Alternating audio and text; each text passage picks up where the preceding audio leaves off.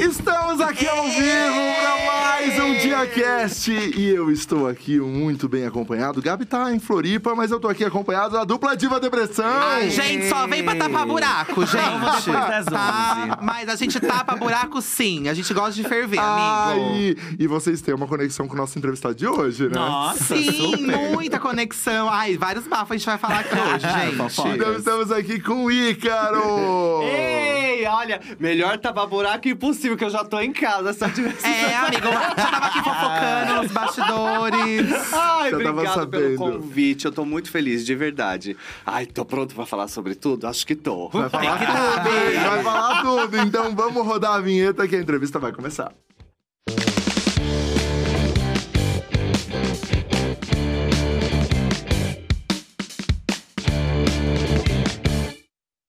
Chegamos. Chegamos, amigo, e aí? E vocês já têm história com o Ícaro. hein? Sim, porque assim, gente, eu e o Fih, nós somos um casal de 13 anos juntos, né? Metade desse relacionamento a gente viveu nas boates de São Paulo, principalmente na Blue Space. Que é uma das maiores, uma acho, Acho que é a maior casa a maior de show. de show de da casa de show de drags do mundo, eu diria, É, né? não, mas a é mesmo. estrutura. É tida como a melhor, um- o melhor palco de show de drag pra se fazer show no mundo. Olha. Chique. É, e aí a gente não tinha pra onde ir, porque motel era caro. a boate era cara, mas a gente comprava o chiclete da tiazinha que ficava na calçada. Ah, ganhava um flyer. porta. E ganhava o VIP. E aí a gente aproveitava porque era uma noite que tinha shows de drag. E os shows de drag, gente, da Blue Space são, assim, incríveis. Incríveis, incríveis. Incríveis. E aí, Ícaro faz parte desse cast incrível aí, Faço, né? eu faço parte do casting há 18 anos quase. agora. Você ainda Olha. faz parte. Faço, faço. Tô lá semana que vem, inclusive. Olha, ganhando a maior É, idade. Exatamente. A- Blue fez 27 anos esse ano. Caramba. E é, é, não é pra qualquer um, não. Fazer 27 anos sendo boate, passando por todas as transformações, por todas as transformações de drag queens. Pandemias. E pandemia e tudo. Então, é, é aplausos pro Vitor e pro Wagner, que é o diretor artístico, que é maravilhoso. O trabalho que eles fazem é impecável. Dá tesão. Você fala assim, onde que eu quero realizar meus sonhos? Na Blue Space. Porque você, o palco gira, você sai do chão, você sai do teto, Aham. tudo E sai acontece. fumaça. Sai fumaça, tem balé, tem cenário. Então, é, é um, talvez o único lugar, ou um dos poucos lugares que dá estrutura incrível para uma drag fazer um espetáculo maravilhoso. Então, é, tudo soma ali. Chique. Não, isso é você vê no YouTube, É. show- você vê os shows das drags gringas na- nas boates de Ah. lá, não tem espaço pra É, performar. não tem. Na verdade, eu, eu, eu descobri isso na prática, né? Que eu fui agora, faz, fazem dois anos que eu, que eu faço turnês pelo Canadá e Estados Unidos. Então eu fiz. E aí eu tava lá agora em julho, então eu fiz Toronto e fico em Nova York. Então eu fico geralmente três semanas a um mês. Gente, eles não têm mesmo estrutura É? nenhuma. Não tem palco, inclusive. Você faz show no chão. E a, e, e a cultura é muito diferente. Então, a- quando eu fui lá, eu comecei a entender o que acontece. Porque como lá, você ganha um cachê da boate, mas o, a- o volume maior de dinheiro É é, das público, né? pessoas. Ah. Então, quando você sai de um outro país para ir pra lá, você começa a fazer show e as pessoas começam toda, toda a mostrar dinheiro. E, E você aí você fala, não não, sei o se eu pego faz. ou se eu tô continuando fazendo show aqui. Vocês vão falar, nossa, ela não faz nada. E aí, depois do terceiro show, eu consegui equilibrar. Porque daí você começa a fazer tá, tá, tá, tá. E aí, tá, tá, tá, tá, tá, tá, tá, tá, tá, tá. Aí você pega o jeitinho. Mas ela já... cri- são criadas assim, então elas começam a dobrar e já começa tan, tan, tan, e o show inteiro é aqui. Mas é muito interessante saber que lá eles têm uma valorização da arte drag maravilhosa, porque pra eles é quase que um crime você ver uma drag queen, entender que aquilo demanda um trabalho gigantesco e não dar alguma coisa. Entendi. Aqui no Brasil. Quando a gente foi pra Aqui Nova no York em 2019, a gente foi numa boate lá e que tem show de drag de domingo a domingo. Todo Sim, dia tem. sim. A Industry. Aham. E, e cada dia é de um jeito, assim. Sim. E aí teve um dia que a gente foi que era bateção mesmo, assim. Elas se jogavam, tudo. E o palco era muito precário. Exato. Muito pequeno. E. Não tinha nesse caso, você lembra? E a gente- Elas se penduravam É. nas estruturas. Mas é- mas é assim, é. lá é assim subiam mesmo. nos sofás, É. as pessoas sentadas lá subiam nos sofás do lado das pessoas. E a gente até comentou da Blue Space, a diferença. Porque eu acho que aqui a gente tem. Na nossa frente, na nossa mão, só que as pessoas não valorizam mesmo não, assim. Não valorizam. Em nenhum sentido. Nem valorizam a questão do trabalho, que é estar assim, como também não valorizam o ambiente. Porque quando eu, como faço parte da, da Priscila também, a festa drag, né? Que traz as drags do RuPaul, todas elas, quando faziam na Blue Space, falavam, gente, é um palco dos sonhos. E elas ficam impressionadas e Uhum. querem gravar.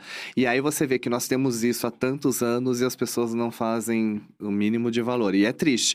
Mas eu costumo dizer que ainda temos um caminho longo pela frente, porque já começo dizendo que o Brasil continua, pelo menos na arte drag, com a síndrome do colonizado. Tudo que vem de fora é mais bonito, tudo que vem de Uhum. fora é incrível. Eu sempre falo e bato na mesma tecla. As pessoas falam, RuPaul é maravilhosa, nos anos 80 ela tava lá no movimento punk. Eu falo, é incrível, mas em 1964, Miss Biak no Brasil lutava contra a ditadura e era a única drag queen autorizada pela polícia a sair montada de drag pra rua sem ser presa por vadiagem. Então nós temos uma história tão grande e anterior, mas ninguém se interessa em saber. É mais legal saber disso. Lógico que é importante saber de Stonewall e todo o processo, mas nós já tínhamos uma luta gigantesca aqui nesse país e que as pessoas não fazem questão. É o que eu tenho falado no- nos últimos shows. As pessoas falam, ai, eu não sabia que tinha tanta drag. Eu falei, não, é diferente. Nós sempre estivemos aqui. Você nunca se interessou em saber. Essa é a diferença. Isso é verdade, né? E a experiência de show de drag, por exemplo, W, w Space, pra mim, é muito uma coisa de. Assim, a gente, a gente veio de um lugar muito humilde, Aham, sabe? tá. Então, vinha show internacional aqui de divas pop. Ah. A gente pensava, nossa, quando a gente vai conseguir ver um show desse? Uhum. E quando você chegava numa boate como a Blue Space, quando você, Você chega tinha na boate. a mesma qualidade de show. Exato. Você tá sabe? vendo um show de uma diva pop ali, Sim. dançando, com dançarina, com balé, com, com um monte de coisa. É um videoclipe na sua frente. né? Quase isso. Exatamente. E era uma emoção, assim, de ver uma diva pop performando, sabe? Assim, legal. pra mim, essa é a visão. Que, eu- a pri- o primeiro show, assim, incrível que eu vi na minha vida foi show de drag. E ver o show da Ícaro também era um espetáculo à parte, porque é, hoje em dia está pop também, né? Bom, hoje É, em tá dia. famosa, tá É, famosa. Vai porque Não, precisa, é. né? Mas quem A gente tem que fazer de tudo É um pouco lógico, sim. Sim, já vimos de peruca, embora É. às vezes. Mas é, quem te conhece lá desde o começo sabe que as Aham. suas performances, assim, eram uma co- coisas únicas, assim, Sim. totalmente diferentes. Sim. E de onde vinham as inspirações dessa performance? Cara, assim? eu sou muito apaixonado pela questão do. É, é, o Ícaro na concepção. Primeiro que assim, quando eu vi a primeira drag queen da, da, da primeira vez, eu tinha 16 anos, eu peguei um RG falso em São José dos Campos e fui para um bar chamado Divina Ciência. E aí eu vi a primeira drag queen fazendo show na minha vida que se chamava Amanda de Poli, que era uma drag queen que vendia pamonha em Taubaté. Meu Deus. Montada. O background é maravilhoso. É maravilhoso, Montada. doido. É montada. E pamonha, pamonha, pamonha montada, né? E ela era muito famosa por isso.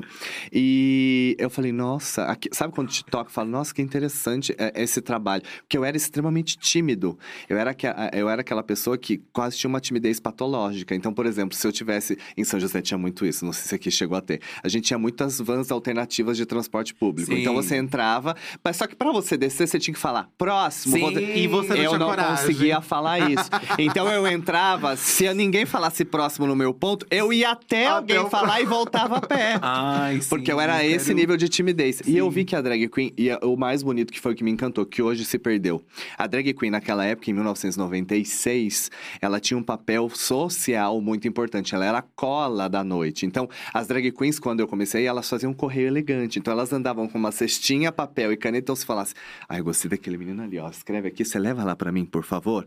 E ela levava. E aí ela via as pessoas sozinhas e falava, você veio com quem? Ah, eu tô sozinho. Não, peraí que eu vou te apresentar as pessoas. Então, elas uniam a noite de uma maneira muito bonita. E eu me encantei com a função social que a drag queen tinha. Que era o oposto do que eu era com- enquanto pessoa. E aí, quando eu falei, vou pensar... E, a minha drag não foi no susto. Igual todo mundo fala, ai, tava aqui meus amigos, vamos se montar. E aí virou, não, o meu eu falei, quero fazer isso. Então, eu fiquei um ano pensando qual seria a minha estética, o que, que eu falaria, qual seria a mensagem. Então, o Ícaro é sempre muito ligado à mensagem. Por isso que eu sou conhecido hoje por ser da- dramático teatral. Sim. né? Os meus shows são sempre pensados para ter uma mensagem, seja de qual, qual for, de existência humana, especialmente. Ciúme, amor, traição, desejo, enfim. Eu sempre tento colocar uma mensagem e levar uma reflexão. E acabou que, na minha época, quando se falava em androginia, que tinha o Vitor Piercing, que foi o pai da androginia aqui no Sim. Brasil, né, de drag queen, e depois a Dani Coach junto comigo. é, Que também era- tá aí até hoje. Tá, Os estamos aqui, os carecas até hoje, a Dani. Os da Dani são incríveis. Dani, eu falo que é um videoclipe real você assistir. E aí a Dani pegou esse lado mais é, é, glam, fashionista e um pouco mais agressivo pela movimentação. E eu vim pro lado oposto, do doce, do teatral. Mas quando se falava em androginia, na- antigamente era assim: a gente só era chamado pra fazer show em Halloween. Era muito difícil chamarem a gente pra fazer outras coisas. E eu lembro que quando eu cheguei em São Paulo em 2004 pra fazer show, já fazia desde 2000, mas eu entreguei meu CD pro dia e eu fiz Gone do N5. Lembro disso até hoje. Por quê? Porque eu entreguei e falei, toma, minha música, que era CD. Eu peguei o final da fita, gente. A gente colava a fita cassete Não, pra isso editar. é uma coisa eu muito. peguei tudo. Isso é uma coisa muito engraçada. As drags, elas tinham um show seu no CD. show. E Não, depois é elas vendiam. CD. Eu vendi E horrores. vendia no final da boate, porque a gente queria aquele remix que não Exato. tinha. E você não encontrava essas tinha. músicas em nenhum lugar. E aí mas, você comprava. é, mas eu vou falar pra vocês que era o pior. As pessoas não têm noção. No começo, começo mesmo, que eu comecei, a gente ficava com o rádio. Com o rec na, na ponta aqui, ó. E ficava quase que cinco horas ou três horas esperando a música que você queria. Aí quando começava, você fazia, ai, consegui. Aí você ficava assim, ó, não tenha nada, não tenha nada, seja limpa. Porque às vezes no meio da música Sim, vinha a propaganda. Sim. Não sei que Rádio FM. Aí eu falava, ai, que droga, vou ter que esperar de novo. e era assim que a gente conseguia as músicas. que E quando bizarro. dava erro, tinha que cortar a fitinha pra colocar é toda uma edição. Então eu peguei tudo isso. Aí eu CD, a gente fazia uns CDs com as nossas músicas de show, vendia exatamente por isso e tal. E aí eu lembro que eu entreguei meu CD, fui me trocar de roupa, fui trocar de roupa. Aí o, o, o DJ veio e falou assim: Eu acho que você entregou o CD errado. Eu, ai, mentira, abri, eu falei, não, esse mesmo. Ele. Você vai fazer música lenta? Falei, vou ele. Que estranho. E saiu. então foi assim, era uma luta, porque as pessoas não estavam acostumadas a androginia a fazer a coisa lenta, doce, que era muito agressivão, meio Marilyn Manson de ser, Sim, sabe? sim. E assim foi. Chique. Ah, é muito legal esse falando da cola da noite mesmo, É. né? Porque antigamente, amigo, aqui as baladas tinha os flyers e era a, a drag, tinha o DJ, que era o nome principal, mas a drag também tava lá em destaque, a Aham. fotona Sim. dela, sim. Na verdade, nessa época, principalmente de dois, é, 90, e- 99 até 2010, a drag foi o grande chamariz das, das boates. E acho que 2010 pra frente. Nós tivemos uma queda e uma perda, principalmente para a realidade do entorno. Ou seja, os DJs começaram a ser os principais quando as drogas começaram a ser mais utilizadas, porque o que nós, nós ouvimos várias vezes, eu ouvi de várias pessoas. Eu não gosto de show de drag porque eu tô no meio da, da colocação, do auge do que eu tô sentindo. Aí quando tem que fazer show para a música, eu perco tudo. E então vocês atrapalham a minha diversão.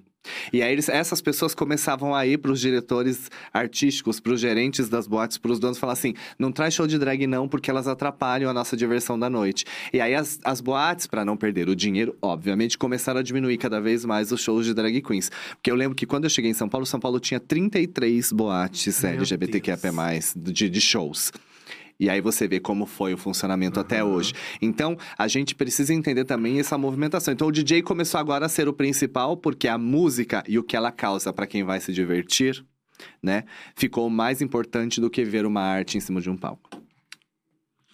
Péssimo. Péssimo. Ai, Mas nossa. vamos lá, vamos voltar um pouco, Ah, Ícaro, pra, pra Pra entender. onde? antes de você começar o seu trabalho como drag, é, você também é jornalista. Sou jornalista. Você chegou a atuar como jornalista? Na verdade, eu atuo ainda de vez em quando, quando tempo. Então, eu faço, por exemplo, eu faço roteiro, eu faço pesquisa, é, eu já escrevi algumas, algumas colunas em alguns lugares ao longo do tempo, mas é, eu acho que fazer jornalismo foi o que transformou a minha visão de drag. Eu tava conversando ontem ainda com a Alexia Twister, é, porque a gente morou junto em São José dos Campos em, em 96, 2000 e tal, antes de vir pra cá. E aí a gente conversava muito. Ah, o que, que você quer fazer com a sua drag? E a Alexia falava, ah, porque a gente brincava, já que é pra jogar, joga lá no hotel. Ela falava, eu quero ser a Fernanda Montenegro das drag queens. Eu quero estar no teatro. E ela e você? Eu falei, eu quero ser a Hebe Camargo das drags. Eu quero ter o meu programa de TV, entrevistar. Eu amo essa coisa do, da existência humana, de conversar sobre o que é o existir, o como, era o como é o existir nesse tempo e espaço.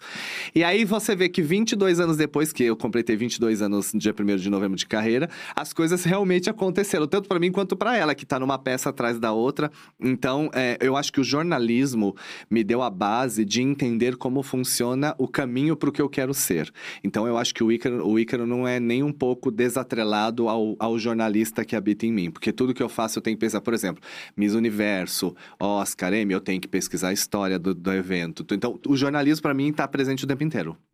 E você tá cada vez mais. É, é, é foi uma coisa que aconteceu ou você sempre estruturou a sua carreira pra ser mais apresentadora? Eu, então, desde lá eu estruturei. a- o negócio é o seguinte: a, a grande questão que as pessoas também não entendem é. A- além do amor e paixão que a gente tem que ter e paciência para ser drag, a gente também, eu principalmente e algumas outras pessoas, tivemos que ter a paciência de uma geração inteira nascer. As Uhum. ideias mudarem, Uhum. tudo mudar para que o mundo tivesse finalmente des- a- aberto para abrir as suas portas, né? Tudo bem, aberto para abrir, mas tudo bem. É, para as drag queens mostrarem o que faziam. Então, eu lembro que com 10 anos de carreira, eu, olhei para Alex e falei assim: acho que eu vou parar, porque eu já fiz show em todas as boates que eu queria. Viajei o Brasil E inteiro. aí não tem mais. mais completo, Não, é, né? e aí você fica. Agora só me resta o quê? Voltar para esses mesmos lugares com novos shows e novos. Mas não tem mais aquela. Vamos conquistar, vamos fazer. Eu falei, não tem mais. E aí, somente quando eu fiz 16 anos de carreira, que o canal I. Foi o primeiro, pioneiro, a gente não pode tirar isso deles. Abriu o Open Call para as drag queens do Brasil, falando: faremos o primeiro programa de TV. E eu lembro que todas elas falam assim: gente, eles estão dando um golpe. é piadinha isso. Como que um canal de TV vai abrir? Porque a gente vem de um Sério? lugar que falava para você o tempo inteiro: drag queens vão nascer, viver e morrer num palco. Você não tem lugar além disso. Você não vai conseguir trabalhar em nenhum outro lugar que não seja um palco. E a gente falava, não, a gente quer, mas aí sempre na trave. O, o mundo não dava, o mundo não dava. Aí o I fez isso, então foram, se não me engano, 250 drag queens inscritas num processo de três meses. Do e Drag com- Me As a Queen. do Drag Me As a Queen. E culminou com Rita, Pene- Rita Von Hunt, Penélope Jean e eu sendo os escolhidos em 2016 para fazer. E já estamos na quarta temporada, que inclusive está no ar agora, neste As momento. celebridades agora, Celebridades, né? toda terça-feira, 8 horas. Então, assim, é muito legal perceber que sem querer a gente fez esse nome na história, né? Podem falar o que for, mas o meu nome da Penélope da Rita estarão lá como as primeiras drag queens da Sim. América Latina a apresentarem, não a participar, não a ser Sim. convidada, mas serem as apresentadoras de um programa como drag queens. Então é maravilhoso. E aí depois dali, Aí eu falei, agora sim o mundo tá pronto, vou conseguir correr atrás. E fui, estudando mais, estudando um monte de coisa, porque as pessoas se enganam. Quando as drag queens novas param, me, me param e falam, o que, que tem que fazer pra ser drag queen? Eu falei, olha, você vai fazer muitas coisas. Mas a primeira noção que você tem que ter é, você nunca vai parar de estudar. Engana-se quem acha que drag queen não tá atrelado a estudo, porque você tem que ser um pouco cabeleireiro, maquiador, bordadeiro, Uhum. sapateiro, estilista, cantor e uma série de coisas para que a sua arte seja levada ao auge. Então, não ache você, então vai ter que dublar em japonês, vai ter que entender um pouco de japonês, vai dublar em alemão. Então, é o Uhum. tempo inteiro sendo colocado à prova e sendo estudado, então a gente consegue abarcar um conhecimento muito mais legal. Não, e o legal disso tudo também é que como você alcançou essa coisa de um programa, de TV e Aham. tudo mais, acaba mostrando pras outras que dá pra fazer muita coisa. É. Né? Hoje em dia a gente tem amigas drag queens da internet que nunca subiram num palco, por exemplo, Exato. né? Hoje nós temos Elas várias são nuances. youtubers e elas fazem eventos. E eu acho isso muito legal, porque aí você começa a mostrar que é uma profissão que pode estar inserida em qualquer Em qualquer. contexto. E nós né? temos vários contextos, por exemplo, temos a Rita com a política Ah. e uma É. série de coisas. Temos Halessia na moda, temos Bianca Della Fence também fazendo moda e uma série de outras coisas. Nós temos vários drags de YouTube, drags é, é, que dão palestras, nós temos drags que vão em hospitais para fazer é, é, é, hospitais com crianças com câncer para fazer eventos, para Hum. dar animação. Uma Então, própria Pablo que é, canta, nós né, temos agora drags na música, musical. então agora a gente. E eu brinco também, que não é uma brincadeira, que, que fique muito claro. As pessoas sempre falam: ai, mas que lindo ver esse boom de drag queens chegando aos lugares. Eu falei. Chegando não, nós estamos apenas retomando o que é nosso de direito. Porque o surgimento da drag queen tem vários nomes e vários lugares, mas a gente fala que, a priori, a drag nasceu no século III a.C., no período helenístico da Grécia, com a questão da- das mulheres serem proibidas de fazerem papéis femininos né, no teatro. Então, os homens começaram a fazer os papéis no lugar das mulheres. Foi a primeira vez que se começou é, é, maciçamente. Claro que existem coisas anteriores, mas que se tem né, registro nesse registros. sentido. Aí você tem teatro kabuki na Ásia, Aham. você tem o escravizado, que é o William, que, que foi o primeiro dentro da sua cultura que tinha uma saia gigante que arrastava na terra e falava, eu sou a rainha do arrastar, que é o drag queen. Então, é, é, existem várias histórias. Então, nós estamos aqui desde que o mundo é mundo e nascemos da arte primária. Então, não tem essa de, ai, vocês estão conquistando. Nós estamos retomando o que é nosso de direito. Cinema, TV e tudo que tem direito. É quem acompanha a Noite Drag, É. quem acompanhou sabia que na balada a gente fala muito show, muito show, mas tinha de tudo no palco. Opa! Tinha, tem sketch, tem Sim, sim. tem umas, muita zoeira. Tinha canto também, muitas drags Tem. também cantavam. Opa! Tem, Opa. tem vários nomes aí. É porque, assim, é, é bizarro mesmo, porque parece que as pessoas só foram atrás mesmo, vindo a cultura gringa pra cá. E aí foram atrás e Exato. olhe lá também, né? Mas essa cultura sempre existiu. Pra gente é engraçado, porque as pessoas vinham falar de drag e a gente falava, nossa, mas Ai, é uma coisa bicha, que a gente já consome ó, há tanto ó. tempo e sempre foi tão normal pra gente, comum. E- Exato. E, eu vi as performances das gringas, gente, ó, polêmica.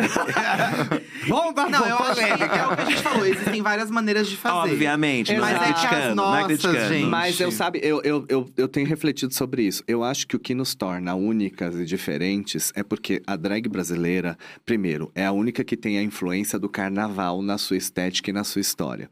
E segundo, nós temos que tirar leite de pedra. Então, É. as coisas estão cada vez mais caras, então a gente teve que ser criativa por obrigação. Sim. Então lá nos Ou Estados parava de Unidos, trabalhar, né? exatamente, lá nos Estados Unidos não tem essa realidade. E aí somado aquilo que eu falei de, então a, a- estética do show delas, talvez a gente tenha que se jogar mais, as Uhum. piruetas, essas coisas todas. E a gente aprendeu como a gente não tem que parar para pegar o dinheiro, a gente tem que saber fazer e segurar a música do começo ao fim. Então quando se coloca as duas, não é que uma é que são esculturas diferentes, mas a gente parece que está fazendo mais, porque É. realmente tá nesse sentido. E a gente sim. brinca lá em casa que assim, acho que tem o quê? 14 temporadas de RuPaul, 15, Nossa, não sei. sim. E tem É. os, os lip syncs no fim, né? Pra, Aham. pra ver. Nossa, gente. Eu acho que a gente nunca viu um bate-cabelo ali. Não, Porque não, elas não, acho que teve um uma pedacinho, postou outra, é. Mas Outra. aqui. É. Mas eu acho que nem é só o bate-cabelo, sei lá, é uma Sim, energia. eu dei um exemplo. É, é, é, é o- Sei é o, lá. é o que eu falo, aquele fogo que vem de dentro, aquele tesão. É Coloca uma Natasha Princess ali pra você ver o que Nossa. acontece. É, e isso que eu falo até assim é de drags, por exemplo, a gente é do ABC Paulista, né? Aham. Mauá, Santo Tá. E lá, às vezes, sei lá, tinha uma baladinha bem furreca, uma ba- tinha uma baladinha Para, que tinha... vocês iam naquela de segunda que é a Monder Party? Uh, Não, depois- a gente ia no Santo Pastel, você já ouviu falar? Já. Que tinha O uma Santo pastelaria Pastel na uma frente. pastelaria na frente Sim! e no fundo era uma Eu acho que já boate. fiz show lá. A Sim! gente ia, De vez em quando ia alguém da Blue Space lá Sim. e era um grande acontecimento. Era, Santo Pastel. É, porque by Blue Space, aí, nossa, e fazia fila no bairro, Só que assim. tinha as de lá do bairro, assim, super humildes. Tipo, maquiagem precária, o look Aham. precário. Mas o show era É incrível, isso. que você, assim, nem percebia E aí tinha uma era o- que entrava com dois dançarinos, eles pegavam o pé dela assim pela canela e ela baixava o cabelo de ponta cabeça. De ponta Sim, cabeça. Nossa. é isso. Eu é. olhando aquilo, eu, meu E aquilo Deus pra mim era um acontecimento da minha vida. E ele não era, não era de show, ver show de drag, Ah. então É, ele não eu- o entendia muito. Foi você que levou. Ah! É. Não, eu era cheio de preconceito. Eu era uma pessoa. Ai, cara, eu tenho até vergonha. É bizarro Porque pensar. a gente cresce Não, com para. muito. A gente É. cresce com muito. Ele ia em baladas que não tinha show de preconceito. Drag. Que- Porque tinha esse diferencial. Tem gente Sim. que não gostava de realmente Sim. balada de show de drag. Ai, não, não gosto. Eu ficava, gente, mas pra mim é o grande bafo da noite, é justamente ver o show da drag. E aí Ali eu que fui é me diversão. desconstruindo, me desconstruindo. aí eu comecei a ter amizades drag, amigas Aham. drags. E aí eu falei, mas você não quer ser drag? Não, porque agora eu quero namorar uma drag. porque aí você começa a abrir a cabeça e você Exato. começa. Nossa, é, Mas tipo... você sabe que é muito legal você falar isso, porque a gente, a gente só percebe aí o quão dentro da comunidade LGBTQIAPN+, nós também somos forjados e ensinados pelo machismo e não nos damos conta. Porque é o que a gente fala, ah, as pessoas se acham isentas de falar assim, ai, como eu sou LGBTQIAPN+, eu não, eu não tenho preconceito. Imagina. Não, mas a gente. a gente sabe sim. que sim. praticamente um dos meios mais preconceituosos que existe é dentro da nossa comunidade. Que eu também preciso entender se nós realmente somos uma comunidade, porque eu acho que a gente ainda não tem nem o senso do que é uma comunidade. Olha, eu acho que não, tá? Eu também Por acho que não. experiência própria, eu tô eu te que falando. não, eu acho que não, porque, por exemplo, não há como ser um senso de comunidade se todas as pessoas à nossa volta estão apenas esperando uma vírgula errada para destruir a nossa vida. Isso não é comunidade. O que eu concluí é que, assim, se eu tive dificuldade de me aceitar, como que eu não ia ter dificuldade de aceitar o próximo, sabe? Exato. Eu não me entendia. E, e ele foi, foi fundamental na minha vida pra isso, assim, porque conforme a gente foi frequentando, eu fui entendendo Aham. e a gente foi fazendo amizades. E aí, hoje em dia, a gente só tem amiga bicha, amiga sapatona, amiga trans. E aí, hoje em dia é outra coisa, mas foi bem difícil, né? Você lembra? Foi, mas, mas eu lembro, eu tinha ami- amiza- ami- amizades drags e tem gente que não gostava de estar, sei lá, às vezes na presença, não gostava de pessoa, Eu pessoa sei ser drag. disso, eu sei disso, eu sei bem. Quando eu. A gente fala que é se assumir duas vezes. Quando eu me assumi para as pessoas que eu iria fazer drag em 99, é, eu perdi todos os meus amigos. Porque era tipo assim, drag queen era até legal de ver no palco, mas era uma queimação de filme de ser visto ao lado. Então aquela época era muito mais ferrenha. E hoje, passado o tempo olhando para trás, eu entendo que é mecanismo de sobrevivência, né? Nós, nós somos todos, né? Já saiu uma pesquisa que 90% da, da nossa comunidade já sofreu bullying na infância e na adolescência. Então eu entendo hoje que é, é, é, os mecanismos de defesa só mudaram, mas continuam ali. Então, se eu tô num grupinho de pessoas que eu, eu descobri que são parecidas comigo, é mais fácil apontar para os outros e dar risada, porque ninguém vai ser, ninguém vai olhar para mim. Sim. Porque aí ninguém me dá atenção e aí eu passo ileso de sofrer qualquer bullying. Sim. E aí a gente repete isso entre os nossos o tempo inteiro. E aí é, é lésbica dando risada de gay, que dá risada de travesti, que dá risada de punk, que fala que bissexual não existe. E começa essa, esse jogo que só quem perde somos todos nós sempre. Exatamente. É, todo mundo perde. Esse, Não tem esse- ganho, é, todo mundo perde. Todo mundo perde. Mas hoje em dia, Ícaro, com a popularização de RuPaul, né? Que eu acho que isso é uma coisa global, a, Sim. né, a popularização de RuPaul. O que você acha que mudou na nossa comunidade, de fato? Eu acho que a primeira, a primeira grande coisa que nós temos que fazer é obrigado, RuPaul, porque realmente ela foi um marco que transformou a nossa existência no sentido de as pessoas começaram a entender que nós existimos a partir disso. Né? É, é, eram poucas as pessoas que visibilizavam a nossa existência e falavam: Ó, a drag queen existe, nossa, que legal, vamos assistir um show de drag, igual o, o tava falando. Então, assim, o, o final das contas é a RuPaul fez com que as pessoas entendessem através dos episódios em que mostram as drag queens desmontadas e os seus dramas que existe um ser humano por trás daquilo ali. Né? Então, ah, muitas vezes a gente é, é- eu era visto como ah, é uma drag. Então, não sabe se tem dor, se tem alegria. E muitas vezes também aqui no Brasil a gente tem a ideia do se é drag queen, ai, conta uma piada, a drag queen é tão engraçada. Como se você tivesse a obrigação de ser a pessoa E que como leva o riso. só isso, é, né? exato. É. Eu falo que a gente também pensa na história do Brasil, é que a drag queen sempre foi muitas vezes a- a- o vaso bonito que adornava a sala. Você olhava, por exemplo, que é outra coisa que a gente não pode dizer, os programas do Silvio Santos, que a gente tem que falar que ele foi o pioneiro em levar as drag queens para a televisão brasileira, mas ao mesmo tempo você praticamente não as via falar. Ou se falava, era só alguma coisa específica do show e tal. Então, era um vaso bonito, falar que lindo o trabalho, mas eu não sei o que ela pensa, de onde ela vem, que mensagens ela traz. Então, a, a coisa mais bonita, eu acho que a RuPaul deu foi voz a todas as drag queens. De falar, olha, eu sou assim, eu penso isso, eu gosto disso. Existe um ser humano complexo que pode agregar muito mais do que a imagem que você tá vendo. Então, eu acho que ó, é isso, assim, mudou completamente porque também virou hype. O que eu recebo toda semana de estamos fazendo um TCC sobre drag queen. Ai, meu Deus. E aí eu falo, obrigado. Hoje não, falo. Porque a gente já fez muito também, né? Sim. E aí você. E eu, e eu sempre pergunto: qual é o tema que você tá fazendo TCC? Ah, isso eu falei, meu amor, só queria te dizer, já umas cinco pessoas já fizeram esse tema, não tem nada de novo no seu TCC. Sim, Né? Então sim. acho que eu, se fosse você, eu procurava outro, outro, outro meio de mostrar sobre a arte drag. Então, assim, é, é muito legal ver que existe um boom de gente querendo consumir, entender e pesquisar sobre. Mas aí a gente volta na mesma coisa. As pessoas também, nesse meio tempo, não entendem que elas muitas vezes são grosseiras. Que tipo? Eu posso falar da minha experiência especificamente. Foram três anos praticamente seguindo assim. Que lindo que você se inspira na Sasha Velour. Ai, você é a Sasha Velour do Brasil. Aí eu falei, meu amor, quando ela começou eu já tinha 10 anos de carreira. Mas aí você vê que é a questão da referência e do tempo e espaço. Então, como muita gente conheceu drag queen através de RuPaul, elas acham que todas as drag queens daqui começaram a nascer depois, de Depois. RuPaul. E todas se inspiram em drags do RuPaul. Então, por exemplo, eu sei que a.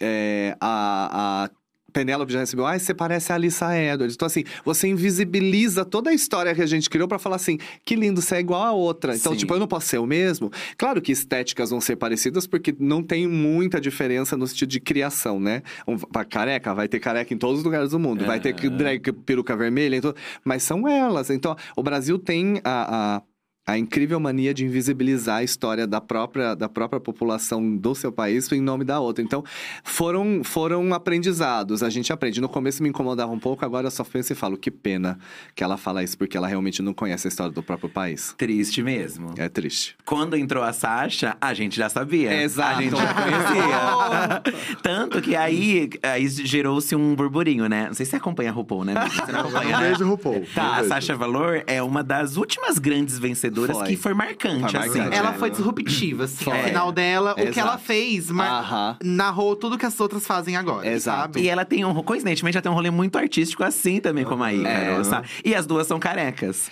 É. Então aí E ficava elas performaram isso. juntas uma Sim, Priscila que foi, foi. histórica, a gente tava lá. Eu queria Foi saber histórica. como foi. Foi, foi maravilhoso. Primeiro que a gente começou, ela me chamou, eu fiquei no camarim com ela e a gente começou a conversar daqui a pouco. E ela trouxe a cabeça que ela usou na final, que é aquela branca. Ela falou: experimenta pra ver se você gosta.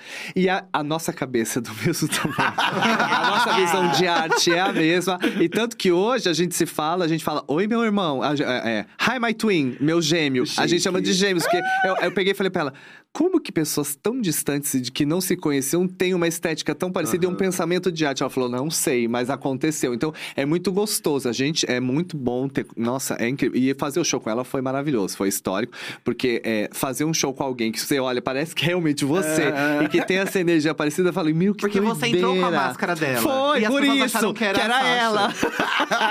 Demais. E ela falou, faz isso, vamos ver. E foi, foi muito incrível. Ai, foi um muito dia legal, que eu não vou esquecer lá, foi jamais. Foi mesmo. muito legal, foi muito e icônico. eles são fãs mesmo, Sim, tá? eu chega, sei. chega lá na casa deles, eles estão vendo o show, eles estão. A gente bota, Saiu tem vídeo novo. Só que a gente bota os shows da Blue, porque É. são gravados. Sim. E É. a gente. Ai, eu- É, o tempo inteiro eles estão Porque lá. hoje a gente é cansada, a gente não vai mais todo final de semana.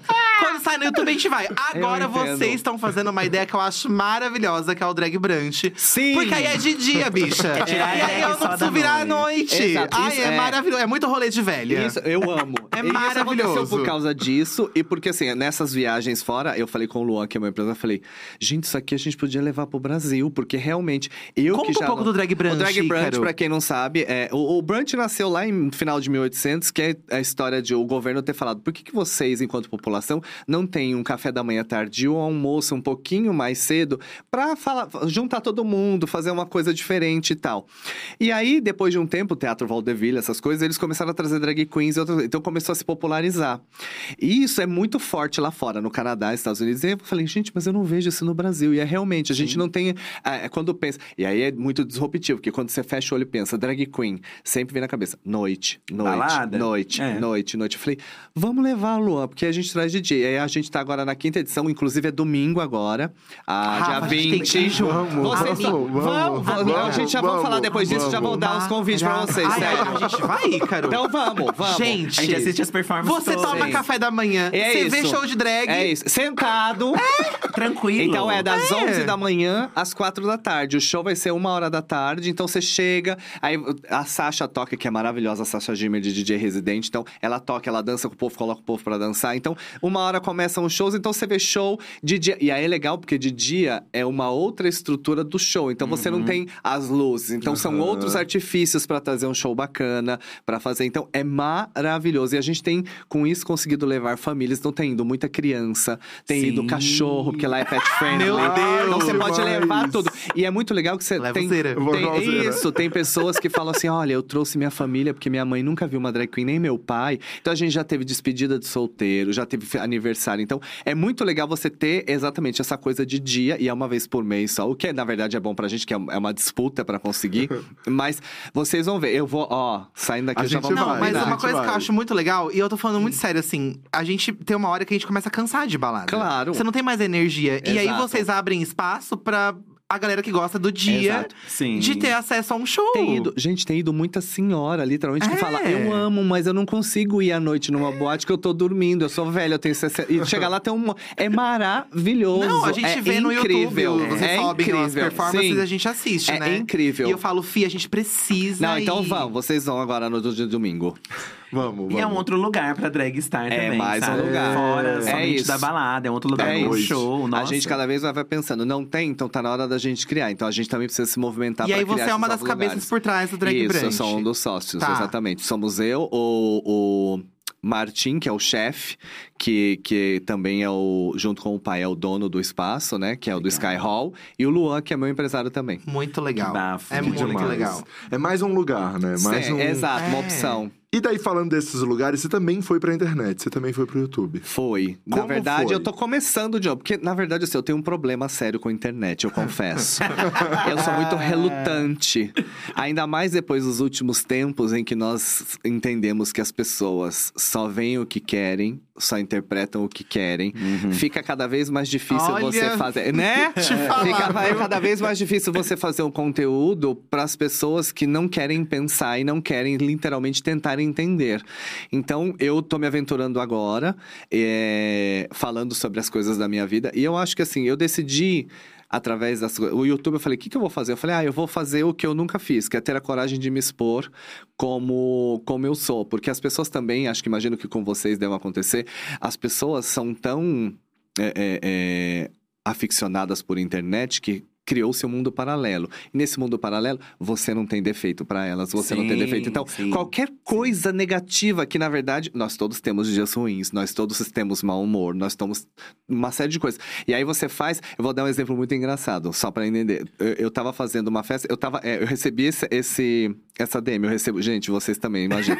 A menina falou assim: "Muito decepcionada com você". Daí eu falei, Começa Ah, assim aí- aí já. eu respondi, é, não, não sei ninguém. Aí Eu falei, eu estava na fila do. Acho que foi no Teatro Bradesco, no dia que foi o Work the World veio pra cá. Você estava falando com todo mundo. Eu cheguei e falei, Ícaro, eu amo o seu trabalho. E você virou pra mim e falou, obrigado. Eu achei horrível, eu achei que você ia conversar comigo. Eu, você agradeceu ainda.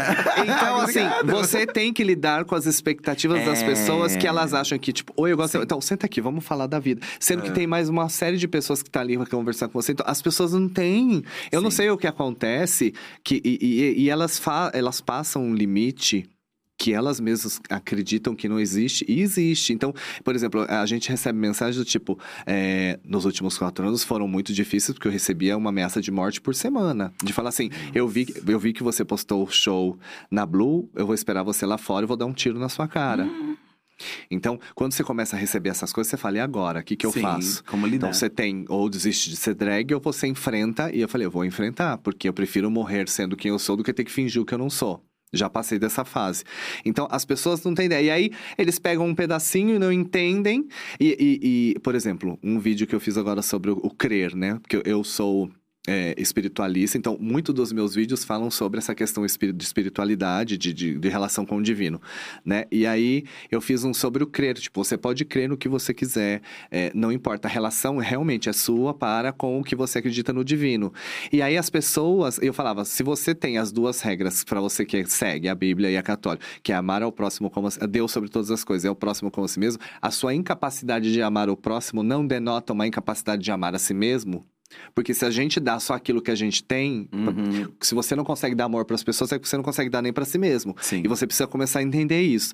E aí Que as de certa pessoas forma é uma coisa básica, independente Exato, de religião. Exatamente. E aí as pessoas faziam assim pra mim: eu amo vocês, mas eu não concordo. Assim como estupradores, pedófilos, eu falei assim: ela não entendeu o nível que ela coloca em igualdade. Exatamente. Mas, Ícaro, na internet não dá pra É. você tentar enfiar Não nada dá, na cabeça não de dá. ninguém. Você Aí tem que eu fazer desisti. por você. Exato, aí eu faço isso. Pra quem gosta de Aí te eu vou assistir. contando a minha história. É, e aí eu isso. nunca usei o bloco e o Ah, amiga, silenciar como na minha vida. Não leia comentários. É isso. Você tem que publicar aquilo que você gostaria de assistir, assim, sabe? até- Independente mas até dos que eu outros. acho que eu recebo pouco hate, sabia? Em vista do que eu vejo por aí, eu recebo até que pouco hate.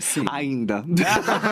Deixa vir um cancelamento. Não, tô deixa a minha, não, eu tô assim, deixa a minha caravana agora pra ver o que acontece. É, a gente vai falar Quando disso mexe, também. né? reality É, show. Vou perguntar. É. Porque uma coisa muito chique, gente, é quando o entrevistado fala assim: ai, não posso dizer muita coisa. É. Mas a Eu gente sabe que tá vindo aí Caravana das Drags, que é um programa que a Ícaro apresentou ao lado da Xuxa. Sim. Que vai chegar agora no, no começo do ano No que começo vem, de né, amiga? 2023. O que, Não que tem você a pode data. contar? É melhor você falar o que você pode É. contar do que eu te Boa, perguntar. Tá bom. Amazon Primeiro eu- Prime. é, isso, no Prime Video. Primeiro que eu tenho que dizer que eu tô Chique. muito orgulhoso. Eu nunca imaginei que, apesar das conquistas, eu chegaria nessa conquista de, por exemplo, ser a primeira drag queen da Amazon no mundo, né? Do Prime Video. E ao lado de Xuxa Meneghel, que é a Nossa. rainha de todos nós. E eu tenho uma história muito peculiar com a Xuxa, que eu falo pra ela assim: eu venho de uma família de violência familiar intensa. Então, meu pai era alcoólatra e batia todo, quase todos os dias na minha mãe. E eu lembro que quando ele chegava em casa, bêbado de manhã, a minha mãe me colocava na frente da televisão para assistir a Xuxa, enquanto ela ia para outro lugar para eu não ver ela apanhando. Então, a Xuxa, durante quase toda a minha infância, foi a minha babá. Então, era quando acabava o programa e a nave subia. eu começava a chorar porque eu sabia que ia voltar todo aquele inferno de novo. Então, eu tenho essa ligação muito grande e é muito doido saber que tantos anos depois estou eu ao lado dela apresentando um programa. Então, é, é, é muito lindo. E o, o a Caravana das Drags, é, primeira coisa que é muito diferente que as pessoas vão ver, ela é 100% externa. Não existe Sim, estúdio. É verdade. Tem um, tem um Então, busão lá, tem né? o ônibus, é chuva, Que é um ônibus sol. que já foi divulgado a foto. Já, isso pode falar. É um Tá. ônibus rosa e tal. É, é, são várias as referências para trazer um, várias histórias, né? Não tem como destoar de, de não, não falar de Priscila Rainha do Priscila, Deserto. sim. E aí você traz uma brasilidade para isso. Então, Caravana das Drags é um reality show de competição é, que roda o Brasil. E através dessa, desse rodar do Brasil, as provas para elas fazerem também são baseadas na cultura brasileira. Então eu falo que esse programa, além de ser de drag, é uma ode, uma homenagem ao Brasil como um todo. Vindo de vários lugares, como a gente falou, que só falam de fora, é hora da gente olhar para dentro e como a gente usaria a cultura brasileira para fazer provas para drag queens. Legal. Essa é a coisa mais incrível que eu não posso falar exatamente qual é a ideia. Mas vamos falar de, por exemplo, a gente não foi pro sul, a gente foi do, de- do Rio de Janeiro até o norte. Então dá pra gente fazer um- uma, uma analogia. Por exemplo, no sul a gente tem o quê? Ah, é, tem aquelas danças. é, é, do Rio Grande do Sul, ou tem a coisa do chimarrão. Como a gente faz uma prova com isso para uma drag queen fazer? Então tem essas provas e tem as provas eliminatórias e é, que são, enfim, não posso falar muito, mas é, são 10, com- 10 competidoras, né? Então serão, se não me engano, nove episódios, né? É, nessa primeira temporada.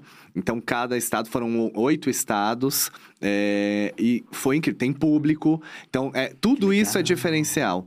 E é lógico que eu já estou preparado, como a gente estava falando, para as críticas, porque o brasileiro também tem uma coisa muito triste que é todo mundo é ensinado a criticar e odiar primeiro e Mas amar ninguém depois. traz uma solução. E amar depois. Não, e amar depois. Do tipo, ninguém vê, assim como vamos falar aqui do Corrida das Blogueiras, ninguém vê que existe um esforço de pessoas tentando produzir coisas no Brasil. É mais fácil falar assim, ai, nossa, que chato. E é o que você fala. A minha resposta é: você achou ruim? Levanta a bunda do travesseiro e vai fazer E algo faz. melhor. Mas sabe uma coisa que a gente sempre comenta? Pessoalmente, as pessoas pedem uma foto com você. Elas não falam na sua cara que elas não, Não, gostaram. nunca. Elas, elas ficam na Nunca. fila pra tirar uma Cara, foto com você. Exato, exato. E é o que isso diz delas, da hipocrisia que é o viver delas. Mano, e assim, ó, a gente tem quase 10 anos de YouTube, sabe? Aham. A gente nunca ninguém chegou na nossa cara e falou o que elas escrevem. Sério? Nunca. Não. Sempre foi, ai, tira uma foto, ai, não sei o quê. E quando você responde uma crítica, a pessoa fala, a mesma pessoa que criticou, ai, você tá aqui, amo você. Porque ela pensa que você não vai ler. Aí quando você lê e responde, ela fala, ai, é você que tá aqui, ai, eu tava É brincando. isso pra então chamar é atenção. isso. Isso. Então, aí você vê, é sério, cara, que a sua carência, ou eu costumo dizer, a- a- as pessoas, eu recebo muitas vezes as pessoas falando assim: "Nossa, eu tenho uma preguiça de você". Nossa, acho você tão chato. Mas sabe por quê? Eu entendi já. Porque se você, vocês que me, que, que me conhecem há muito, você não me vê em polêmica, brigando com ninguém, falando porque eu tô tão preocupado em melhorar o meu caráter, a minha vida, que o meu tempo eu uso pra tentar melhorar o máximo que eu posso. Eu não tô interessado no que o outro vai fazer. E quando eu vou comentar, que eu acho que é uma audácia você ir no Instagram de alguém que você não conhece pra falar sobre coisas que você também não conhece, porque é um recorte, um Sim. vídeo, um stories é um recorte.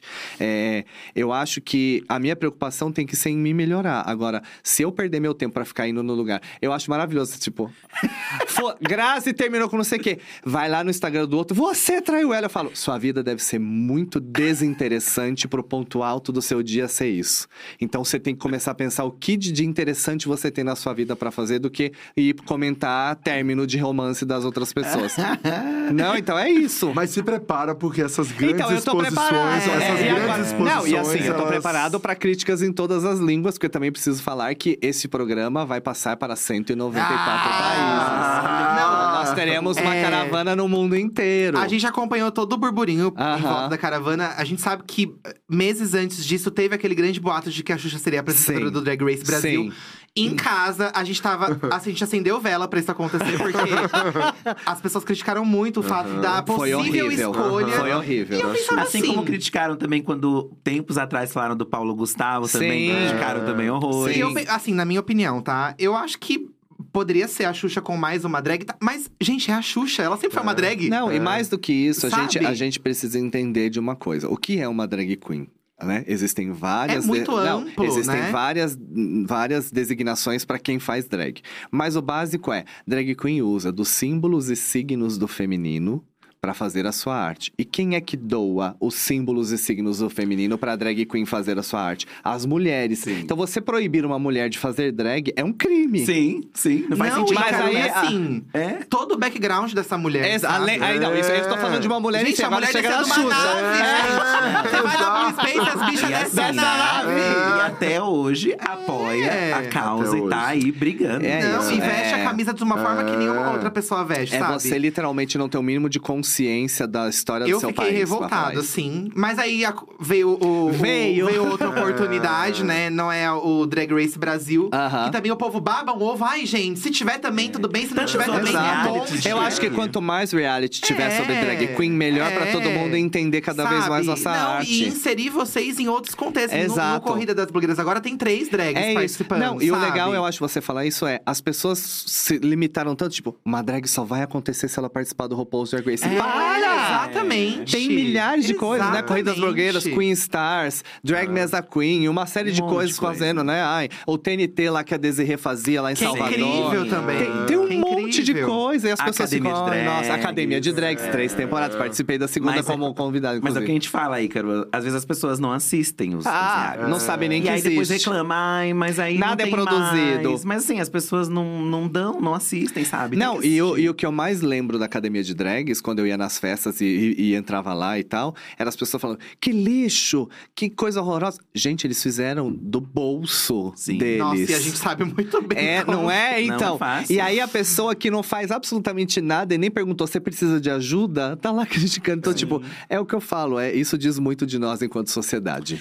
E quem saiu de lá, a própria Rita Von Hunt A saiu Rita de Von lá. Hunt saiu de lá. vê, né? E outras drags E incríveis outras, que Gisela acompanha. Popovic saiu de lá, sim. enfim. É. E a Gisela é parte do elenco da Blue, Da Blue Fix, Fix hoje, hoje, até hoje, exato. né? Gisela Os shows é dela são incríveis também. Exato. Só pra encerrar a caravana e, e as gravações, e tá do lado da Xuxa, gravando com a Xuxa. Ela não se pode montando. falar. Não, não, não, isso é, isso, isso é uma questão pessoal. Como Não, foi? Eu posso falar assim, é uma doideira. Primeiro que foram três meses na estrada, literalmente, Hum. na estrada, viajando sem voltar, e de hotel em hotel, e viajando e tal. e. Com a Cara, é incrível. Ela ia em algumas, ela não ia Ah, em tá. todas. Mas Sim. assim, é incrível, porque primeiro eu tive esse processo de. Que a gente tá falando, sair do altar e levar a humanização do que ela é. E é muito mais bonito quando você humaniza, porque você tira a perfeição da pessoa e permite com que ela seja ela mesma. Então, eu, fi- eu- hoje eu sou muito mais fã e muito mais apaixonado por ela, porque eu sei como ela é. E é muito incrível. Uma mulher que é incrível, mas também fala o que tem que falar, Ariana, e não gostei, não gostei. E isso é, é, é o que a gente tava falando. É raro você É ver pessoas raro, que olham é. pra você e assim, cara, olha, eu achei legal, mas eu não gostei. Vamos fazer dessa maneira? É muito bom conviver com uma pessoa assim. E você que não sabe tem, que- não tem amarra. Aham, E você sabe que é de verdade, eu sei porque a gente também teve um contato Sim. bacana com ela.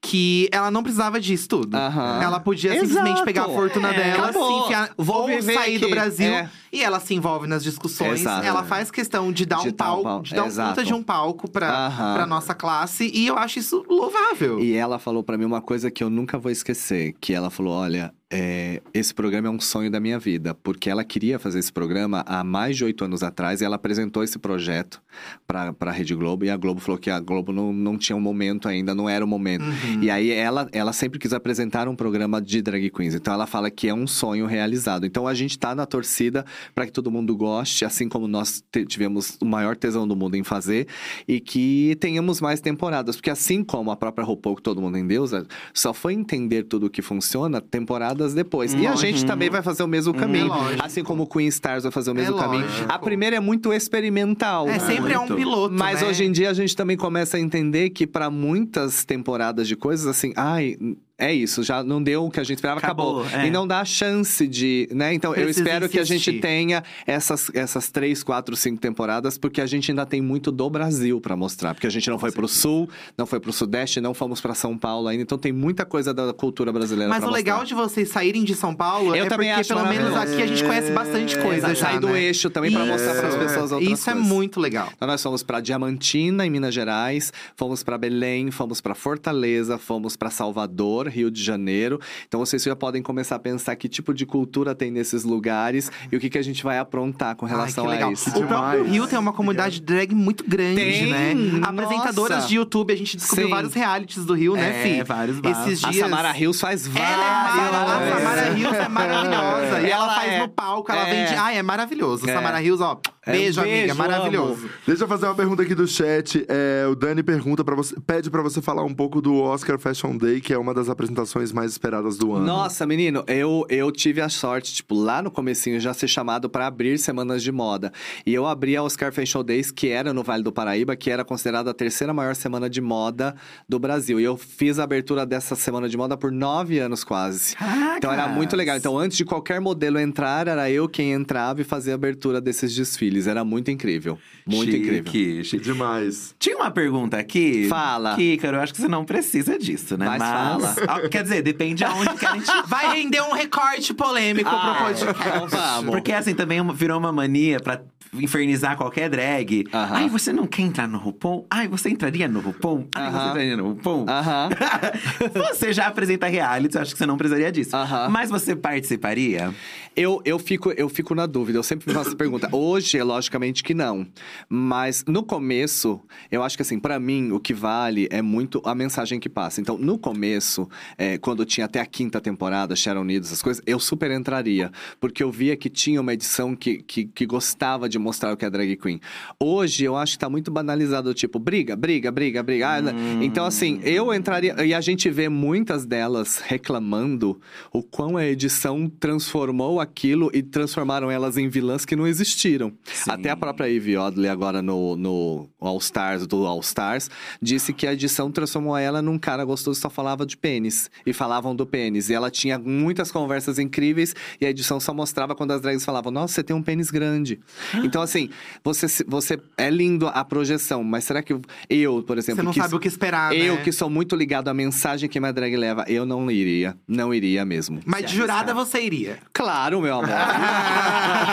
de jurado eu tô indo em qualquer lugar, inclusive. Porque tem, porque tem esse, esse burburinho Mas aí é que talvez hoje aconteça no você- Brasil. é, hoje né? em dia você tem que pensar em todas essas coisas, nos pesos da sua vida, o que é importante pra você. Se é exposição pela exposição, sabendo que a edição pode transformar você numa vilã e todo mundo te odiar pro Uhum. resto da vida, ou pode te amar pro resto da vida, ou se a sua. Enfim, são vários E eu acho pesos que são escolhas, um. né? Exato, Porque são assim, escolhas. você tem um tempo de carreira que, assim, Exato. quando a gente fala, ai, não precisa disso, não é num tom de arrogância. é Não, porque ela exato. trilhou esse caminho e ela pode fazer essa escolha. Exatamente, hoje eu Se posso você escolher. precisasse. Eu iria, meu sabe, amor, é eu isso. iria, exatamente. Mas é, é- é- Tudo depende exatamente disso, de você colocar no pesos e medidas da sua balança de vida o que você quer pra ela e se você está di- disposto a pagar o preço que isso vai trazer. Então, hoje eu não participaria de nenhum, até porque contra- contratualmente eu não posso. Ai, que chique, é muito chique falar isso também. Ah, isso é muito- contrato, não permite. É, isso é muito chique.